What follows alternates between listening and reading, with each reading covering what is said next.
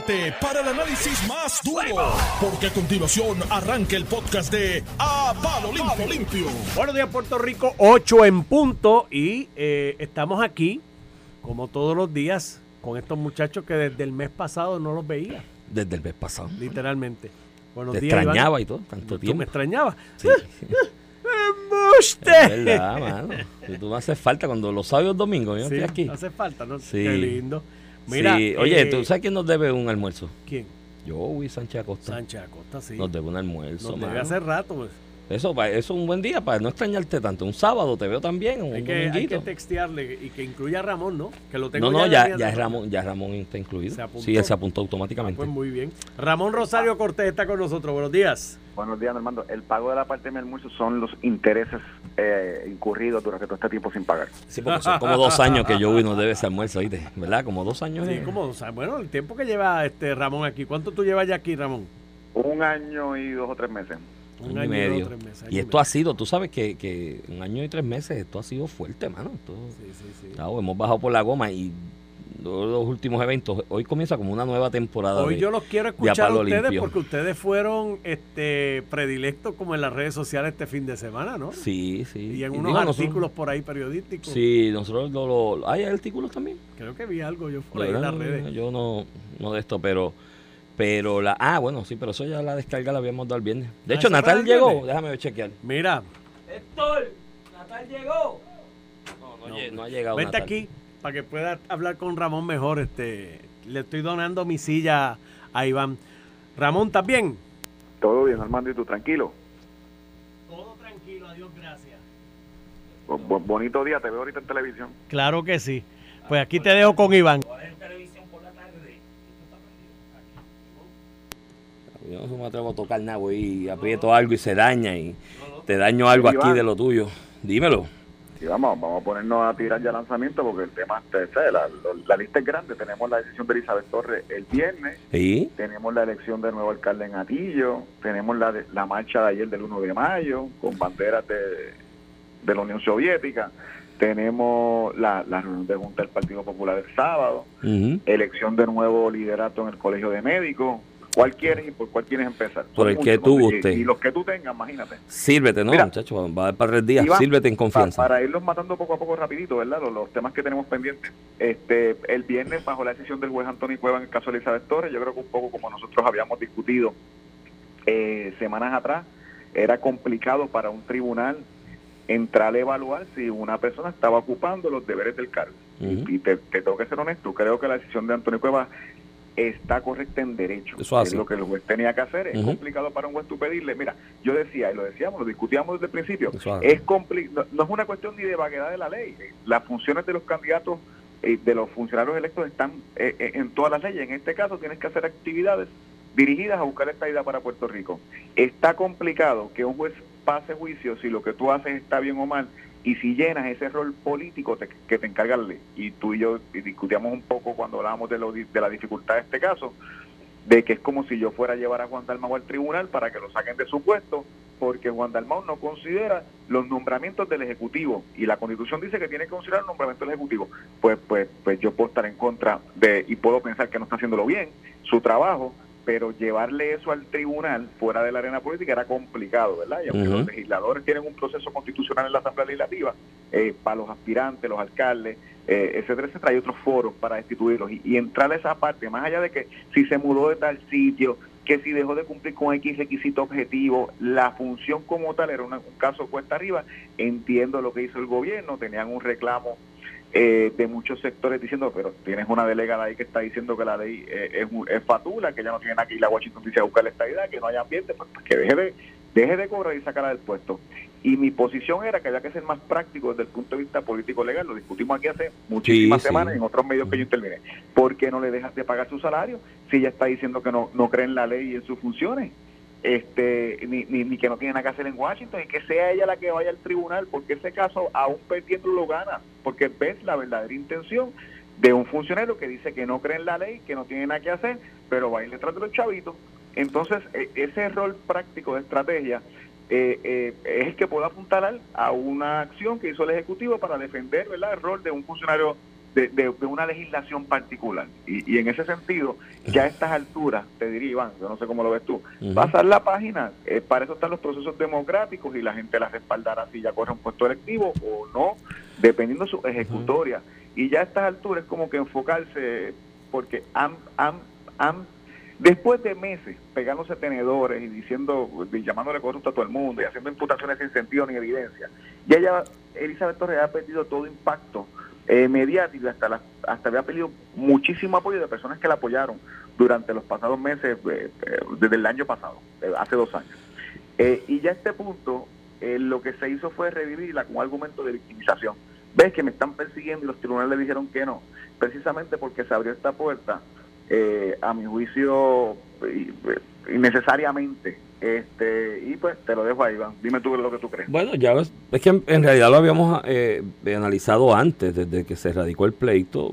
Eh, habíamos anticipado, Ramón, de la alta probabilidad de que la determinación viniera en este sentido, bajo, la, bajo el planteamiento y la, la, el fundamento de desestimación que presentará la representación legal de, de Elizabeth Torres de, que es una cuestión política. El, juez no puede analizar una cuestión política porque indistintamente de lo que diga la ley o no sobre funciones, es un funcionario electo, ¿me entiende? Y pues, si la gente no está satisfecho, le vota en contra. La particularidad de esto es que ella no iría a una reelección sobre esto porque no, no va a haber una nueva elección de delegados, por lo menos en este momento eso nadie lo ha planteado.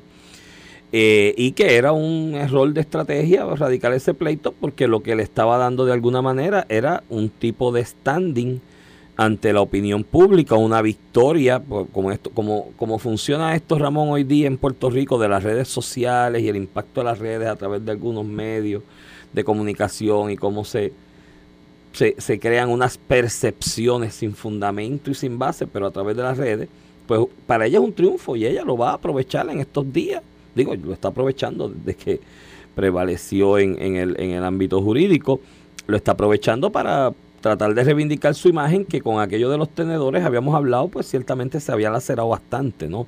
Su imagen pública y su, su, su quantum de capital político ante la opinión pública, pues se había diluido, se había disminuido bastante con el asunto de los tenedores y demás, que es otra lucha ahí que ella tiene con la cuestión de los anti y demás. Eh, y al radicar este pleito lo que hicieron fue reivindicarla. De alguna manera tendrá unos días de gloria reivindicándose y pasará el tiempo. Yo no sé, yo escuché a alguien que del Departamento de Justicia. si se va al apelativo, si se va al Supremo. Por eso, pero que no vayan allá. Pero que no vayan al apelativo a y, ¿sabes? Mira, aquí pusieron la carreta al frente de los bueyes. Esta ley, de la manera en que se estructuró Ramón, está bajo la supervisión de Prafa, lo, que se paga, los desembolsos de viaje, de gasto, el mismo salario que se le da como delegado, que establece la ley y demás a través de Prafa. Aquí era bien sencillo, pero ya, ya no, ya la embarraron. Esto era cuestión de no, no pagarle, no hacerle los pagos. si yo entiendo como, pues yo Prafa, entiendo como la, como la entidad que supervisa la función de estos delegados o cabilderos, por estar, como le quieran llamar, que cada quien le ponga el mote que quiera. Eh, si yo estoy en desacuerdo de que está cumpliendo con la función, no le mando el cheque y que me demande ya a mí para cobrármelo y yo me defiendo y le digo, pues que no estás trabajando. pusieron al revés, ah, destitúyela, porque eh, eh, se, equivocaron de estrategia y que lo dejen ahí, porque si van al apelativo, eso, eso era lo que iba Ramón. Eh, escuché a alguien, no sé si fue citando al secretario Domingo Manuel o a otra persona, o alguno de los de la división de litigio del Departamento de Justicia, diciendo que iban a ir al apelativo. Mira, ya déjalo ahí, porque a la larga lo, lo que estás haciendo es volviendo a darle reivindicación y reivindicación y reivindicación, y yo creo que es muy mala estrategia de parte del Ejecutivo al respecto. Y la gente pasará a juicio. Sé que hay estadistas molestos, muchísimos que están molestos porque entienden que ella no representa al Estado y no está haciendo nada. Y digo, el planteamiento de si Prafa en la supervisión del proceso entiende que no está haciendo las funciones, ya el tribunal dice no la puedes destituir por medio de ese mecanismo de la ley porque es una cuestión política, pues cierra el ingreso. Pero, Iván, mira, mira lo que viste, creo que viste en el clavo. En la posición del Ejecutivo es ella no está haciendo su trabajo de conseguir la estabilidad. Porque no le pague. A destituirla. Pues si ese es tu criterio y tu análisis, ¿cómo tú autorizas un desembolso de fondos públicos? Digo que esa discusión hace seis meses hubiera sido más interesante. Ahora es un poquito complicado porque trataste de ir al tribunal a sacarle y Pues, claro, se dieron un tiro. Que pie. Hasta, Ujú. hasta, hasta esa vía hoy, yo Ujú. estoy seguro que tú la puedas ejecutar. Sí, porque, te, Y- y porque ya fuiste al tribunal, ya fuiste al tribunal, el tribunal le reivindicó si le cerrabas la llave de paso de los chavos, que fuera allí y demandara, y entre la opinión pública, y la ah, tú estás ahí por los chavos entonces, no es por la estadía, y ya, y ganaba, pero pues, mano. Yo creo que mala, mala estrategia y, mal análisis para el acercamiento del tema. Yo al final, déjala ahí, tú sabes, y pasarán cuánto queda, tres años. Tres años en eso. Dos años y pico, dos años y pico. ¿Eh? Dos años y pico. Digo, de- tiene- ella ha dejado la puerta, ella ha dejado la puerta entreabierta y Michael Corona ha dejado la, la- el abogado, a quien Ujú. respetó mucho de ella. Sí, en Michael, este caso, un gran ha dejado, ha dejado la puerta abierta a que ella corra en las próximas elecciones, no por el Partido Nuevo Progresista, lo ha dicho así, Sí. que corra y su parece Claro. el proceso democrático, si la gente entiende que lo ha hecho bien, pues votará por ella. Votará por ella. No, no. Exacto, y que haga lo que quieran con su vida, pero digo, esto no es óbice tampoco. Para que Prafa deje y el Ejecutivo deje o reliegue la obligación que tiene de exigirle informes de rendimiento. Porque el hecho de que el tribunal haya dicho que es una cuestión política, tampoco es para que se le regalen chavos. Sí, ¿Me pero entiendes? parte de su planteamiento es que ella rendía los informes. Por eso, pues es que se le sigan exigiendo. informe, Lo que pasa es que no, no le gustaba con razón, porque tú leías eso y parecía una novela criticando a medio mundo, pero no hablaba nada de estabilidad.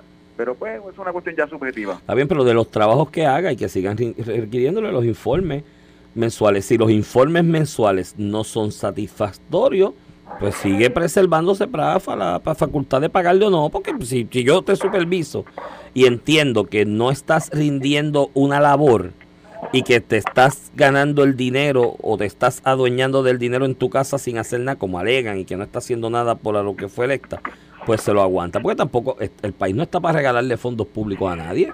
Bueno, regalo. Iván, como, como alegan, ¿no? Yo más allá de, de, de hacer críticas duras a la cuestión de la vacuna y el tema de la vacuna, yo la estadía no he visto. Por eso, pues, pues ahí está. Pues ahí está la, ahí está la obligación de Prafa de supervisar eso.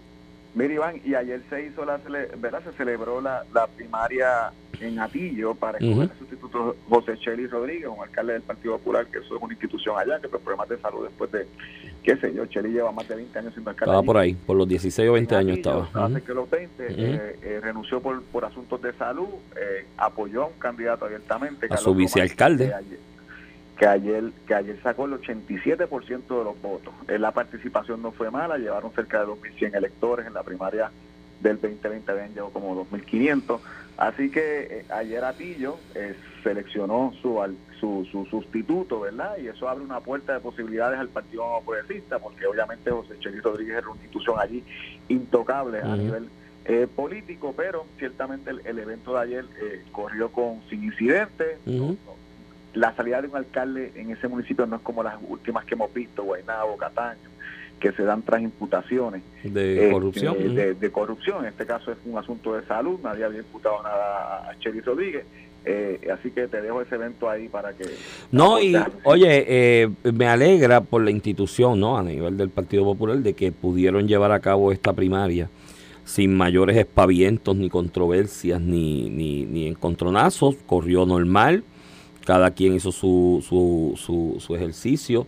Los que, candidatos que se postularon, pues legítimamente, pues hicieron su ejercicio de ofrecerse al electorado, pero obviamente un alcalde como, como el, el, el saliente alcalde de Atillo, eh, la figura que él representaba, el apoyo que con, que con el que cuenta en el, en, el, en el municipio y dentro de los populares y no populares. O sea, lo- los números de...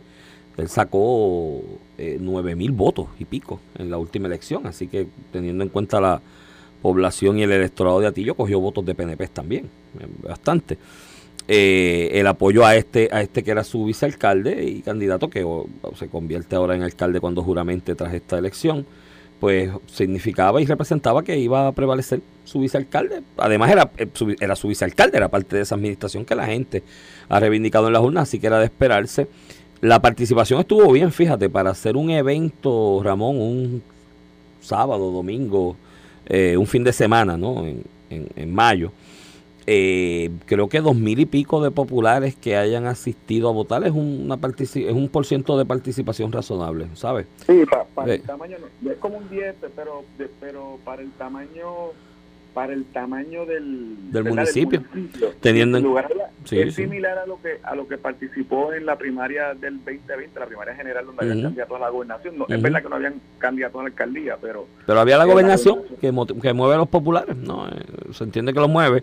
Y los movió no los movieron para este evento. Así que habla bien incluso de la estructura administrativa del Partido Popular como tal en Atillo no y de cómo eh, tienen capacidad de convocatoria a su base, porque la vieron, la, la, tuvieron ahí, la tuvieron en ese evento y en esa participación, Ramón. Así que dentro de todas las cosas que le está pasando al Partido Popular, pues una positiva que hay que resaltar en este momento. Así que felicidades al alcalde y, que continúe la obra que su predecesor eh, comenzó porque fue bien apoyada por el pueblo y que siga ganándose el favor del pueblo. Claro está, los procesos estos de primarias, una sustitución así, siempre le abren un flanco al partido de oposición, en este caso el Partido Nuevo Progresista, que es la oposición fuerte allí en Atillo, de tratar de con un buen candidato eh, cambiar el curso de, lo que ha sido el, eh, la trayectoria electoral de ese municipio en los últimos eh, años, ¿no? Casi 20 años. Así que ahí está el reto. Muy bien. Mira, Iván. El PPD, de la, ¿Quiere hablar de la reunión de la Junta, el PPD? Que... Te, lo pensaba dejar, como tú me diste a mí, coger los temas y ponlos en, el orden que tú que yo quería, pues pensaba dejártelo para la segunda media hora. Ah, pues lo cogemos en la segunda media hora, dale. Sigue, dime cuál es el otro que tienes ahí. En otros temas tenemos el, durante el día de ayer, el 1 de mayo, el Día Internacional del Trabajador, siempre en Puerto Rico el movimiento sindical hace manifestaciones, ayer no fue la excepción, ciertamente no fue bien concurrida, pero no, no ha habido ¿verdad? Issues más allá del de Luma alrededor que ha habido este tipo de manifestaciones que ha tenido sus altas y bajas a, través de los años. Yo te diría que en los últimos 10 años ido reduciendo a nivel de participación las manifestaciones del 1 de mayo.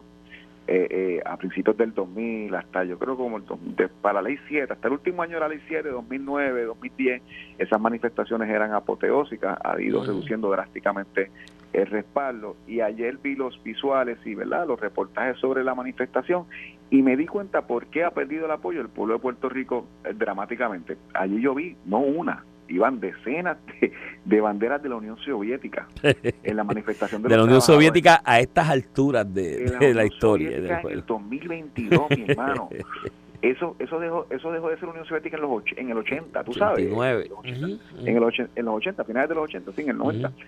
hace 30 años, mi hermano, que ni ellos siguen, ni, ni, ni el pueblo, ni, ni ni los países comunistas en Europa siguen eso. Y acá banderas banderas de la Unión Soviética. Eh, che Guevara siempre fue una de las personas, pues siempre ha sido durante los años asociada al movimiento trabajador, ¿verdad? Eh, yo siempre levanto mi, mi, mis preocupaciones cuando sacan la figura de Che Guevara. Che Guevara no fue un trabajador, Che Guevara era un pequeño burgués que tenía dinero suficiente para irse en una motocicleta por todo Sudamérica. Además de eso, los sectores que apoyan estos movimientos sindicalistas, ¿verdad? que son de izquierda en el espectro socioeconómico, también incluyen causas liberales como, los como los afroamericanos, este, las personas de la comunidad LGBTT. Que a todos Che Guevara se los cargaba. Ajá, y si tú escuchas los discursos de Che Guevara contra la comunidad LGBT y los afroamericanos, era racismo puro y discrimen, ¿sabes? Eh, la, Unión la Unión Soviética y los trabajadores, Iván, o sea, las decenas de millones de personas que la Unión Soviética y Rusia mató en los campos de trabajo después de la Segunda Guerra Mundial este que al punto que cuando en el 89 se, se, se tumba la, muralla de Berlín y estos estos países todos en manada empiezan a salirse porque la gente estaba oprimida. tú vas a Rusia, yo, yo tuve la oportunidad de ir en el 2016, los rusos no te hablan de Stalin. Stalin, ellos mismos cuando te hablan es con un repudio porque Stalin representa, ¿verdad? Este, esta fortaleza de la Unión Soviética. Lo que Stalin representaba era opresión, asesinato, eh, esclavitud, esclavitud de verdad, que te mandaban a hacer ríos y boquetes y cosas y te mudaban pueblos para trabajar. Esclavitud de verdad en pleno siglo XX, mediados del siglo XX la segunda época del siglo XX. Y yo digo, es que la verdad que estas personas están enajenadas. Tú quieres apoyar al pueblo trabajador y traer nuevos adeptos cuando lo amarra a, a, la Unión Soviética y va en el 2022. Yo digo, bueno, con razón, la manifestación es lo que tiene ahí. Te lo dejo ahí. Sí, no, y te lo enyunto eso con Ramón, siendo ayer el Día Internacional de los Trabajadores. Eh, te, lo, te lo junto con lo que es la columna que me hace el favor de publicarme el periódico El Vocero en el día de hoy, que es la primera parte de, de dos, sobre una preocupación que tengo del deterioro que hay en Puerto Rico en muchos aspectos, de bajo la ley del mínimo esfuerzo, que es el título incluso de la, de la columna, que nadie quiere como que caminar la milla extra. Y al principio, en esta primera parte, hago un, análisis y lo combino con esto que me está señalando, de el principio o, la, o los fundamentos del principio sindicalista, ¿no? O del sindicalismo allá en Inglaterra, que pues, como finales de los 1800, como, o por lo menos en la segunda mitad de ese siglo, como fuerza industrial que era Inglaterra, pues se propiciaba para esa teoría de Marx y de Karl Marx de, la lucha del proletariado y demás, y, y cómo, el, el, opresor, el patrón opresor según ellos en la línea de producción, se apoderaba del fruto y el esfuerzo del trabajador y lo que le daba era unas migajas, siendo el fruto y el esfuerzo del trabajador, el trabajador tenía que reivindicarlo. Y de ahí comenzaron las ideas sindicalistas eh, eh, y pues eso se tergiversó en el 1864, 65, por allá por la primera internacional socialista. Eso se tergiversó con la entrada de Bakunin a la discusión, porque Bakunin era anarquista, él no quería ni gobierno, ni orden, ni nada, o sea, ni, ni, se tergiversó todo eso. A la larga se malograron ideas originales, pero al final del camino el sindicalismo se ha reivindicado esencialmente en el mundo ante los empresas privadas, la industria, la fábrica, las líneas estas de producción que ya pues pierden fuerza también porque ya la realidad del mundo de la línea de producción no es como antes, ¿sabes? Esto era, yo tuve un profesor que le llamaba la era Fordista, refiriéndose a la marca Ford, y la era Toyolista, refiriéndose a Toyota, de cómo se hacían los carros. Él decía, con Ford, el carro entraba por una esquina de la línea de producción y todo el mundo le montaba sus pies y al final de la línea salía un carro. Y ese era, la, ese era el gran avance de, de Ford y cómo hacía miles de carros en, poco tiempo en esa forma.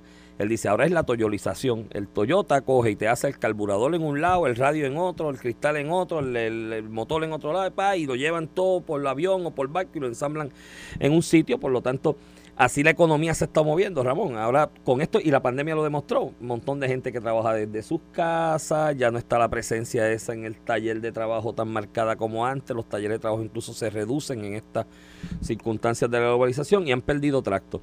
El problema en Puerto Rico, Ramón, y estos que estaban marchando ayer, es que en esencia son sindicatos del gobierno, Ramón. Son sindicatos que viven y chupan de las cuotas de los fondos que se originan de los fondos públicos del gobierno. Entonces, como tú vas a hacer un sindicato en una corporación pública y un gobierno, o en una agencia de gobierno, bajo la retórica del patrono opresor que me explota, si el patrono es el mismo trabajador, porque es el pueblo. La agencia es el pueblo de gobierno, la corporación pública es del pueblo, es de la de propiedad de ese mismo trabajador como tal, porque es, es, para darle un servicio al país que incluye a ese propio trabajador. Y entonces hablar de sindicalismo y de, y de retórica de patrón opresor en el servicio público es un disparate, pero lo único que sacan de eso es estos vividores de las cuotas de, de, de, de las uniones que salen de fondos públicos, vienen allí, presionan al político, se chupan las cuotas todos los meses. Yo hice un ejercicio de una sola agencia que tiene más o menos, y el municipio de San Juan está por ahí también, 3.000 empleados eh, eh, unionados. Ponle a 40 pesos, que son las bajitas, bajitas. Yo creo que ya están por más. Las cuotas esas de ordinario bajitas antes de hace 20 años atrás eran 40 pesos. Un sindicato se lleva 1.400.000 pesos todos los años, uno en una sola agencia, multiplica eso por el número de agencias y corporaciones públicas, la millonada que se están llevando del servicio público, de fondos públicos, para darse buena vida a ellos, para, dar, para que los abogados de ellos se den buena vida, para que los empleados del sindicato en la oficinita que montan tres o cuatro de ordinario, panas, amigos, primos, coyuntos, esposas, novias, novios, que vivan con la buena vida y el trabajador fastidiándose el mismo, dándose un tiro en el pie, porque bajo el principio sindicalista digo, ah, pues no, no voy a hacer eso porque no, el sindicato me dice que no lo haga y sigue la ley del mínimo esfuerzo y mira el país que estamos llevando a, a, cabo. Entonces, esos mismos critican entonces a los del gobierno y a los que están en la política y la vaina porque se llevan los dineros del pueblo. Pues si te lo estás llevando tú también, gallo, sin hacer nada, tú sabes. Y ya no, no, no tiene, mira, Ramón, el, según se le vaya explicando a la gente eso en Puerto Rico, el movimiento sindical cada día va a perder más apoyo porque se está demostrando que son una partida de vagos, incompetentes, mediocres, trabulleros, tramoyeros, que lo que quieren es vivir de los chavitos del fondo público, de los fondos públicos a través de cuotas. Y no estoy en el estudio, pero estoy seguro que ya la mente maestra está haciendo señales de que sí, vayamos. Pero y antes de, antes de irnos, Iván, eso te lo, te lo junto con el Festival de Claridad. Rubén Berrío aparece nuevamente a hacer expresiones. Usualmente el Festival de Claridad es una participación vigorosa del Partido Independentista eh, puertorriqueño a decir que los independentistas tienen que tomar el poder, o sea, no ganar las elecciones, sino tomar el poder, tú sabes. de hecho, vi las imágenes, verdad que fue un fin de semana complicado a nivel de la metropolitana porque hubo lluvia y no, no hubo buen buen clima, pero un festival de claridad que, que no es aquel festival de claridad que hace muchos años era un festivalote, tú sabes, incluso hubo hasta una un evento específico para los sindicatos y los maestros y los de Luma y te tengo que decir que si habían 100 personas era mucho, pero pues eso es pues, van a seguir perdiendo apoyo, Ramón, este por esa ya la gente se está dando cuenta, son unos no son sindicalistas nada, son unos vividores del gobierno, ¿sabes? Y de las cuotas del gobierno y hacerse el poder, cuando hablan de hacerse el poder, Ramón, ¿tú sabes para qué? Para repartirse los chavos del gobierno en cuotas y otras prebendas, pues. no son diferentes. Vamos a la pausa y vamos con la junta de tu glorioso Partido Popular. Buena que estuvo, buena, tengo info, así que no se vaya nadie, regresamos en breve. Estás escuchando el podcast de A Palo Limpio de Noti1630. De regreso a Palo Limpio, edición de hoy, 2 de mayo del 2022. Este es Iván Rivera quien te habla. Acompaño vía telefónica en el día de hoy al licenciado Ramón Rosario Cortés y Valiente. Ramón, buenos días nuevamente. Buenos días, Iván. Placer estar contigo. Oye, el sábado hubo un par de peleas, mano. Hubo creo que pelea en la de Amanda Serrano y de Taylor. De hecho, ganó Amanda, ¿sabes? Yo creo que en el peor de los escenarios era un empate. En el peor, peor. Pero la cara de derrotada de Taylor cuando se dieron el abrazo en ese último round, en el décimo, y el diminol de ella y de toda la esquina de ella, ellos prácticamente estaban aceptando la derrota en ese momento, pero bueno, así es el boxeo. ¿Y quién, ganó la de la Junta de PPD? Que también estuvo, esa no fue por pay-per-view. No, esa te voy a hablar No, no, no, y la puerta cerrada y eso. Estaría pero, si cobraran como tipo pay-per-view. Yo sé que ellos tienen ¿verdad? problemas económicos. Los informes de recaudación del Partido Popular dicen que el año pasado cogieron creo que 20 mil pesos en todo el año que hagan este tipo de peleas. Ya sobre eso, estás, estás sembrando cizañas ahí por chaval, porque ya el secretario del PPD aclaró que no hacía falta recoger chavo porque tenían un sobrante de la elección anterior, así que pues ya eso estaba todo cubierto, así que está sembrando cizañas ahí. Este año van a buscar, porque me He escuchado rumores que las utilidades están atrasadas, pero pues... No, un partido sin luz sería un problema, pero nada, yo me imagino que este año recogerán chavos y empiezan a recoger y, ya después de la Pero pueden coger chavos con estas disputas, un, un pay-per-view no, oye, no, y no, no contacto físico, ¿verdad? Pero verbal entre él, entre Tatito y No, no, no, la Junta, la Junta. Entre Nalmito y el Darecibo. Sí, sí, ¿Ah? serían, serían buenos, serían buenos eventos. Todo el mundo pagaría. Yo pagaría, si lo ponen como a 10 pesos o 15, yo los pago, relax, y los veo, sí. 10 pesos los malgasta uno por ahí en que un trago en cualquier lado. Mira, este, oye, by, by the way, antes de pasar a lo de la Junta, todos los que se desgarran las vestiduras aquí, criticando los ley 2022 y gringo go home. Y un ley 22, la antigua ley 22, ahora ley 160 es la ley 60, ley, 60, la ley 60 ahora, antigua ley 22.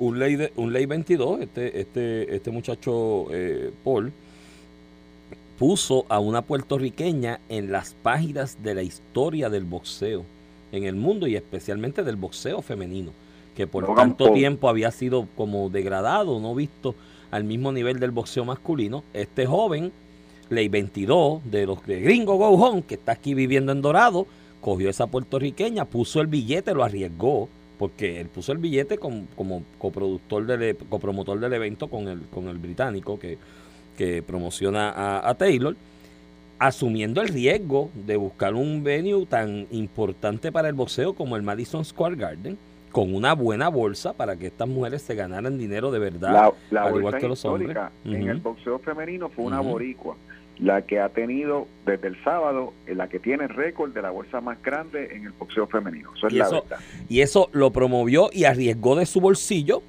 porque promover un evento como ese y yo conozco un poquito de esa industria, es un riesgo de, un, de billetes largos. Si la cosa no se vende como tú esperas, te vas, te vas en negativo. De hecho, yo creo que él perdió un millón también de una apuesta, porque él hizo una apuesta con el promotor de Taylor de un millón de pesos. No, no, eso, eso fue parte del show mediático. después de la pelea, escúchate, después de la pelea, digo, no, no tengo que pagar el millón porque el viernes con el que yo aposté la dejó sin efecto por algunos hechos legales. ah, no okay. lo había dicho, dice que el viernes se dejó sin efecto, pero no lo había dicho. Ah, ok. ah, bueno, pues fue para, la, fue para, la, fue para la, pero nada. El, el Ley 22, Gringo Go Home, de aquí, que se desgana las vestiduras, puso a una puertorriqueña en las páginas de la historia del boxeo una pelea más importante que se ha dado en, un, en, la meca del boxeo que es el Garden con una buena bolsa y yo no he visto de los que critican esos ley 22 metiéndose la mano en el bolsillito para promover las atletas puertorriqueños a ese nivel, ¿oíste? No los veo en ningún lado, lo hizo un ley 22, mira, qué cosa. Pero bueno, vamos a pasar a la Junta del PPD, mira, eh, Ramón, eh, bueno, contextualiza tú, contextualiza tú y te doy la información que tengo. El Partido Popular ciertamente ha tenido varias disputas en los pasados meses, no solamente la disputa frontal entre Tatito Hernández y José Luis del Mao con, con el quehacer legislativo, sino que el alcalde Arecibo había acusado a Nalmito de tener una propiedad o hacerse eco de la acusación de tener una propiedad ilegal en este hecho de Salinas, en la Bahía Jobo. Eh, Nalmito había insinuado que él había, insinuado, lo dijo, que él había escuchado rumores de que el de Arecibo era narcotraficante y vendía bolita. A eso se unió la pelea directa entre Carlos López y, y, Tatito Hernández, uno decía Cayo Marruecos, el otro decía cuarto bate sin bate, una cosa así, ¿sabes? Mm. Fue, te tengo que decir que fue folclórica, ¿verdad? La disputa entre narcotráfico, gallos y, y personas sin bate. Se reflejando lo mejor de la sociedad puertorriqueña. Que eso, que, by the way, que eso de, de, de, cuarto bate sin bate o gallo, o gallo Marruecos, los dos, mm. son comentarios eh, eh, sexistas a ponerlo en play. No, el gallo marrueco no. Ese no sí, no, sí, son no. gallos marruecos. Tú sabes lo que es un gallo marrueco. Son un gallo marrueco es que por su peso y volumen no puede ser de pelea porque es muy lento. No es, sufici no es suficientemente gallo. Y el otro, un cuarto bate sin bate. Pero nada, te vamos a sacar eso al lado. La, eso es parte, no, no, lo niego, eso es parte de nuestra cultura. Y del folclore. En lugar del de señalar, debemos, pues, es parte del folclore. Uh -huh. Y la bolita también. La bolita, la bolita, mira, la bolita es parte del folclore. La bolita es parte del folclore. Aquí cuando empezó el loto y el Powerball y el Pega 3, el Pega 3 específicamente, todo el mundo dijo, se chavó la bolita. Porque ahora con el Pega 3, seguro, muchachos, por ahí en el país hay boliteros todavía. Seguro, todavía quedan un montón Digo, de boliteros. Ya, ya, ya, no quedan tantos. No quedan tanto, pero quedan. Es una cuestión como yo soy folclórica. Y yo soy de Vega Baja y es que el bolitero quedaba, ¿sabes? Tú escuchabas a las doñas, a los señores, que voy a jugar bolita, es que el bolitero quedaba más cerca que el negocio de la lotería. ¿tú Eso sabes? es así, eso es así. Eh, eh, y era tan seguro como la lotería. Era O el boli- no, no tenías que ir a la colecturía. Eh, el bolitero, el bolitero iba, iba a tu casa, en el campo, donde yo me crié. El bolitero iba y el viejo mío jugaba cuando empezó la era del Pega 3 y las cuestiones electrónicas.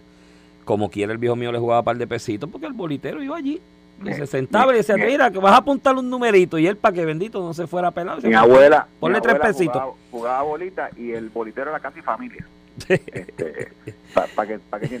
Mira, Iván, pero entonces eh, la Junta del Partido Popular, todos estos temas, todos estos problemas, el alcalde de Trujillo Alto, en algún momento Cirilo Tirado también presentó una petición para destituirlo de sus puestos políticos porque eh, había sido señalado con este esquema de corrupción del cual pues ya se acusó a un allegado de él y él no ha querido explicar si está investigado o no, de hecho no le ha dado cara ni a los medios ni al Partido Popular. Todos estos temas se fueron acumulando y el presidente del Partido Popular, José Luis Dalmao, había pues primero dicho no, que ahora viene Semana Santa, después de Semana Santa nos vamos a reunir a atenderlos todos, eh, pues pasaron varias semanas después de Semana Santa y se da la reunión, donde se aglutinó todos estos temas que por meses se han ido discutiendo de, de, de querellas que radicó eh, Tatito Hernández, la delegación del Partido Popular contra el alcalde de contra eh, el alcalde de, Dorado, el alcalde de Dorado contra de Tatito, la, el asunto de Cirilo Tirado con el alcalde de Trujillo Alto, todos se fueron acumulando para la gran junta durante el día, eh, ¿verdad? Hace dos días, el, el sábado. Y allí se, se, supone que atendieran todo. Te tengo que decir que desde el punto de vista práctico, por lo menos las querellas, la Junta de Gobierno decidió que eran varias querellas, desestimarlas, simplemente ni la voy a mirar. Lo que tú puedes señalar de que, ah, pero ven acá que nadie puede querellarse, ni pedir reparos, ni, ni aplicar el reglamento, porque ni los van a atender para no meterse en el bollete. Pues sí, pero por otro lado creo que es el escenario político más adecuado del Partido Popular, porque si el Partido Popular nombraba a alguien para atender las querellas no había manera de salir bien, porque uh -huh. o le daban la razón a un popular, presidente de la Cámara y a veintipico de legisladores de 26, o le daban la razón a, o le quitaban la razón a los alcaldes. O sea, que no había manera de ganar. ¿Qué tú decías? Mira, la querella no tiene mérito. Pues estás diciendo que uno presentó una querella sin mérito, o la querella tiene mérito y va a poner X sanción. Pues, pues estás afectando a otro nivel político. Así que el hecho de ni tocarlo con una vara a este punto, desde el punto de vista práctico político, eh, creo que fue lo correcto. El tema de Trujillo Alto, que yo creo que es el tema que, que yo no entiendo por qué José Luis Dalmón como presidente no actúa distinto. Ya todo el mundo sabe que José Luis, el alcalde de, de, Trujillo Alto, del Partido Popular, es un cadáver político. Punto. Simple hecho de estar semanas sin hablar de una acusación, una investigación pero que a todas luces lo apuntan a él. Eh, ya de por sí no tiene electorado en, en, Trujillo Alto. De hecho, cada vez que el Partido Popular no tiene este tema, cada día que pasa es un efecto nocivo que le hace a todo el Partido Popular. se le hace a todo el Partido Popular en Trujillo Alto, al punto que por eso Cirilo Tirado dice, mira, por lo que no vamos a proyectarnos, que lo removemos de sus puestos políticos, sí, ya es un cadáver político, lo acusen o no lo acusen, y a todas luces parece que por lo menos lo están investigando, están operando. Él no ha querido hablar. Mira a Miguel Romero, le hicieron imputaciones la semana pasada, el jueves, qué sé yo, que uno de los días de la semana pasada. El mismo día salió a hablar y estuvo en todos los medios explicando. Y el alcalde de no ha cogido un medio en semanas. Entonces ayer le preguntan a José Luis porque uno de los temas que había puesto, que había pospuesto discutir en las pasadas semanas era este, porque lo iba a atender la Junta este dice, bueno, yo hablé con él y no le pregunté si estaba investigado y le dije cómo íbamos a hacer para atender el asunto que se estaba imputando. Y que él dice, y el alcalde me dijo que las próximas, en los próximos días nos vamos a reunir. Espérate, si tú llevas, un mes con este hecho y tú no le preguntas tan siquiera, mira, te están investigando qué es lo que está pasando contigo. No le preguntas eso.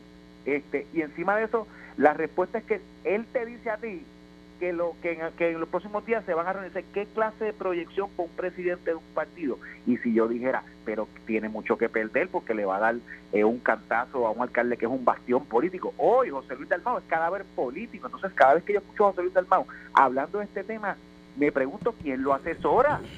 Removerlo de sus puestos políticos como pedía siempre tirado era lo que en política y en el reglamento del PPD. Lo que dice el libro. No, y es lo que dice el libro para tú lavar la imagen del partido y no. Encima, De, encima de eso, insiste en proyectar que el tipo te mande y hace contigo lo que tú quieras. Yo no me atreví a preguntar, mira, yo no me atreví a preguntar, yo no le pregunté de si estaba investigado, Iván yo no me atreví a preguntarle si lo estaban investigando. pero me dijo que, nos íbamos, a reunir. Yo creo que le... Él me dijo, pero no te preocupes que me voy a reunir contigo. Mira, no, no, si está investigado yo no me quería reunir con él.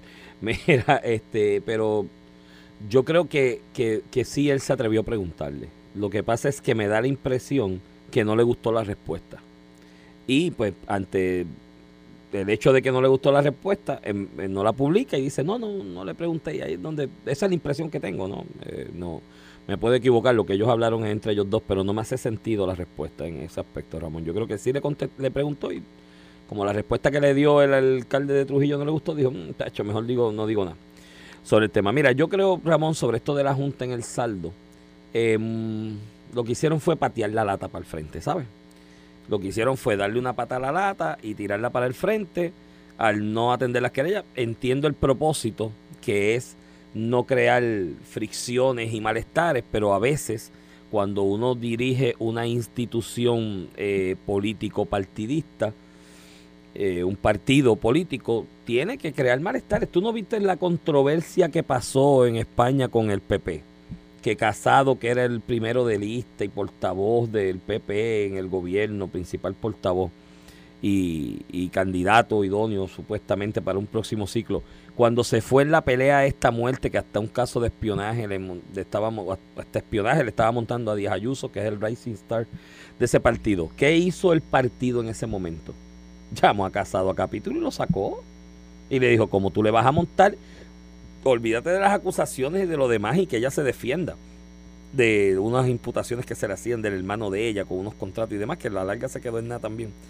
El asunto es que le dice, le dice el partido a Casado, Gallo, montarle un aparato de espionaje a una correligionaria del partido, importante como es ser la, la, presidenta de la Comunidad Autónoma de Madrid, tú no tienes espacio en este partido. Y lo sacaron, ya, y se fue. Ah, que el grupo de Casado estaba molesto y se molestó y demás. Pues sí, te tienes que molestar, pero tenía que sacarlo, porque había que tomar decisiones, no podías decir está bien, vamos a dejarlo así, que todo siga para adelante. No, tomaron decisión. Y yo creo que lo que pasó el sábado fue patear la lata, darle para adelante, los temas que iban a tocar eh, a fondo, supuestamente del aborto y la posición del partido sobre el aborto después de las expresiones de José Luis Dalmau. Lo que se me comenta es que cuando Ada Álvarez fue a exponer al respecto ante la Junta, la reunión había sido tan larga que ya no quedaba nadie prácticamente para hablar y tomar decisiones y pues ella hizo su exposición allí y no y no y no se ni se atendió eso porque ya ni quedaba ánimo ni gente. A la larga yo creo que el gran perdedor de esa junta de gobierno el sábado, ¿tú sabes quién fue, Ramón? Charlie Delgado. Charlie Delgado Altieri, que se ha estado moviendo por lo bajo muy hábilmente, muy, muy, muy, muy estructurado. Haciendo... un salazo a Tatito entrando a la reunión. Por eso. específicamente que Tatito era el eje de todo. Exacto, y Tatito, y Tatito lo montó en el potro de que él era que con el alcalde de Dorado estaba buscando crear controversias para adelantar su candidatura y lo marcó. Porque Charlie estaba. esos son candidatos derrotados. Sí, lo marcó, lo marcó. Sí, exacto, le dijo: todo el mundo ganó, ganaron la mayoría, ganamos la mayoría de la alcaldía, ganamos la mayoría en la Cámara y una pluralidad en el Senado, y él perdió. Tú sabes, y lo marcó, ya lo marcó porque Charlie Delgado se estaba moviendo muy hábilmente. Porque él fue secretario del PPD en el número de años, fue vicepresidente. Mucha de esa estructura de base, de la que va la primaria, de la que mueve los votos en los municipios, en las unidades electorales, es estructura de él, que él la levantó yendo a pueblo por pueblo como secretario del partido y como vicepresidente después a, hablar con ellos y, ganarse su confianza y su apoyo y, ponerlos a, trabajar para el partido. Y son de él. Y él lo que estaba haciendo es calladito, va, por ahí se va. Y te decía yo a ti unos meses atrás que en una primaria, hoy, yo no sé lo que pasa el año que viene o el año que 2024 que efectivamente será primaria, pero hoy si hacen una primaria, Charlie vuelve y gana, porque en lo que le tienen que restar de votos, de apoyo que, tuvo en la primaria anterior, más esa realidad estructural de que mucha de esa, de esa base estructural va a ser responde a él, pues tiene una, hoy tendría una enorme probabilidad, pero ya, eh, por eso te digo que hoy, y no te digo el 2024, porque ya Tatito lo marcó. Tatito le dio el tiro de contacto y dijo, tú eres que estás con candidatos derrotados y es un candidato derrotado, promoviendo este tipo de controversia. Así que Charlie en ese aspecto perdió y Tatito ahí le dio, le dio su tiro de contacto en la, en la, en la pelea. Patearon la, y lo, y lo de Trujillo coincido contigo, este no puedes seguir pateando esa lata para adelante. Tienes que tomar decisiones. Y de los hechos importantes, el aborto, pues no se tocó. Otras, otras cosas importantes para el partido que tú entenderías que en una junta de gobierno se hubiesen analizado y hubiesen salido allí con unas posturas específicas, como la, el tema de la marihuana, el, mismo aborto, la reforma electoral, eh, si vamos a apoyar esta o este otro medidas de, de, de, lo que llaman reforma de, del trabajo y demás, o de las leyes del trabajo. Esa era lo yo pensé, pensaba que ese era el momento de salir de allí con unas posturas y decir, mira, nos hemos reunido como Junta de Gobierno y hemos decidido que estos son los postulados que vamos a defender con la base y vamos a instruir a la base de nuestro partido para que apoye estas posturas. Pues no, no asumieron ninguna. Y a la larga, tú sabes lo que predominó, Ramón. Lo mismo que yo te dije aquí y que lo puse en una columna hace un par de semanas, de que pues vamos a darle esto hasta noviembre, a ver si el burro habla de aquí a noviembre. Vamos a ver si pasa un milagro. No, no. Y desde el punto de vista político práctico, ¿verdad? la proyección, es que yo, yo entiendo que tú no podías tomar una determinación sobre problemas, ¿verdad? Eh, legislaciones o medidas eh, problemáticas o polarizantes, como lo es el aborto, como es la marihuana. Entiendo porque yo trato de analizar estas cosas también, porque desde afuera es bello, ¿verdad? No, y de aquello. Pero yo trato siempre de tratar desde, el punto de vista práctico, ¿verdad? Las querellas, las desestimaron. Pero yo, tú puedes decir contra, pero es que ni las vieron, como que esto, no las van a mirar. Pero desde el punto de vista político puedo reconocer por qué lo hacen. Sí, sí. no había manera de salir bien. En los temas de aborto y, y, marihuana también salir con una posición institucional eh, iba a ser un error político. Así que esas cosas hasta las entiendo, pero al final ya sales con una proyección de que te reuniste para varios temas. Trujillo Alto, tres querellas, aborto, marihuana, este y sale, y más allá de desestimar las querellas, sale sin nada. De hecho, con más pelea, porque tenías a, Tatito tirándole a un posible candidato a la gobernación y viceversa. este Y en ese sentido, pues, hiciste una reunión de junta de gobierno, pero saliste como entraste. O sea, no pudiste resolver ninguno de los problemas. Entonces, las fáciles ¿Qué es Trujillo Alto? Por un ejemplo, el Partido Popular va a demostrar que esto es así. Se le da un ultimátum al alcalde de Trujillo Alto que en menos de cinco días eh, haga una conferencia pública y le diga al pueblo eh, su posición sobre lo que se ha imputado en su contra hace meses. ¡Meses! Y si no lo hace, será removido de todos los cargos del Partido Popular. Eso, además de que te proyecta teniendo uno de los issues que tú mismito pusiste para esa agenda, porque José Luis Dalmau ha ido recogiendo por semana todos los issues y diciendo que los va a tener Después de Semana Santa. Después de Semana Santa, que ya estamos en mayo. este Pero por lo menos salir con una victoria. Y entonces tú dices, bueno, pero ¿cuál puede ser el, el, el, el, el- ¿verdad? si lo quieres mirar desde el punto de vista práctico político, cuál puede ser la otra cara de la moneda?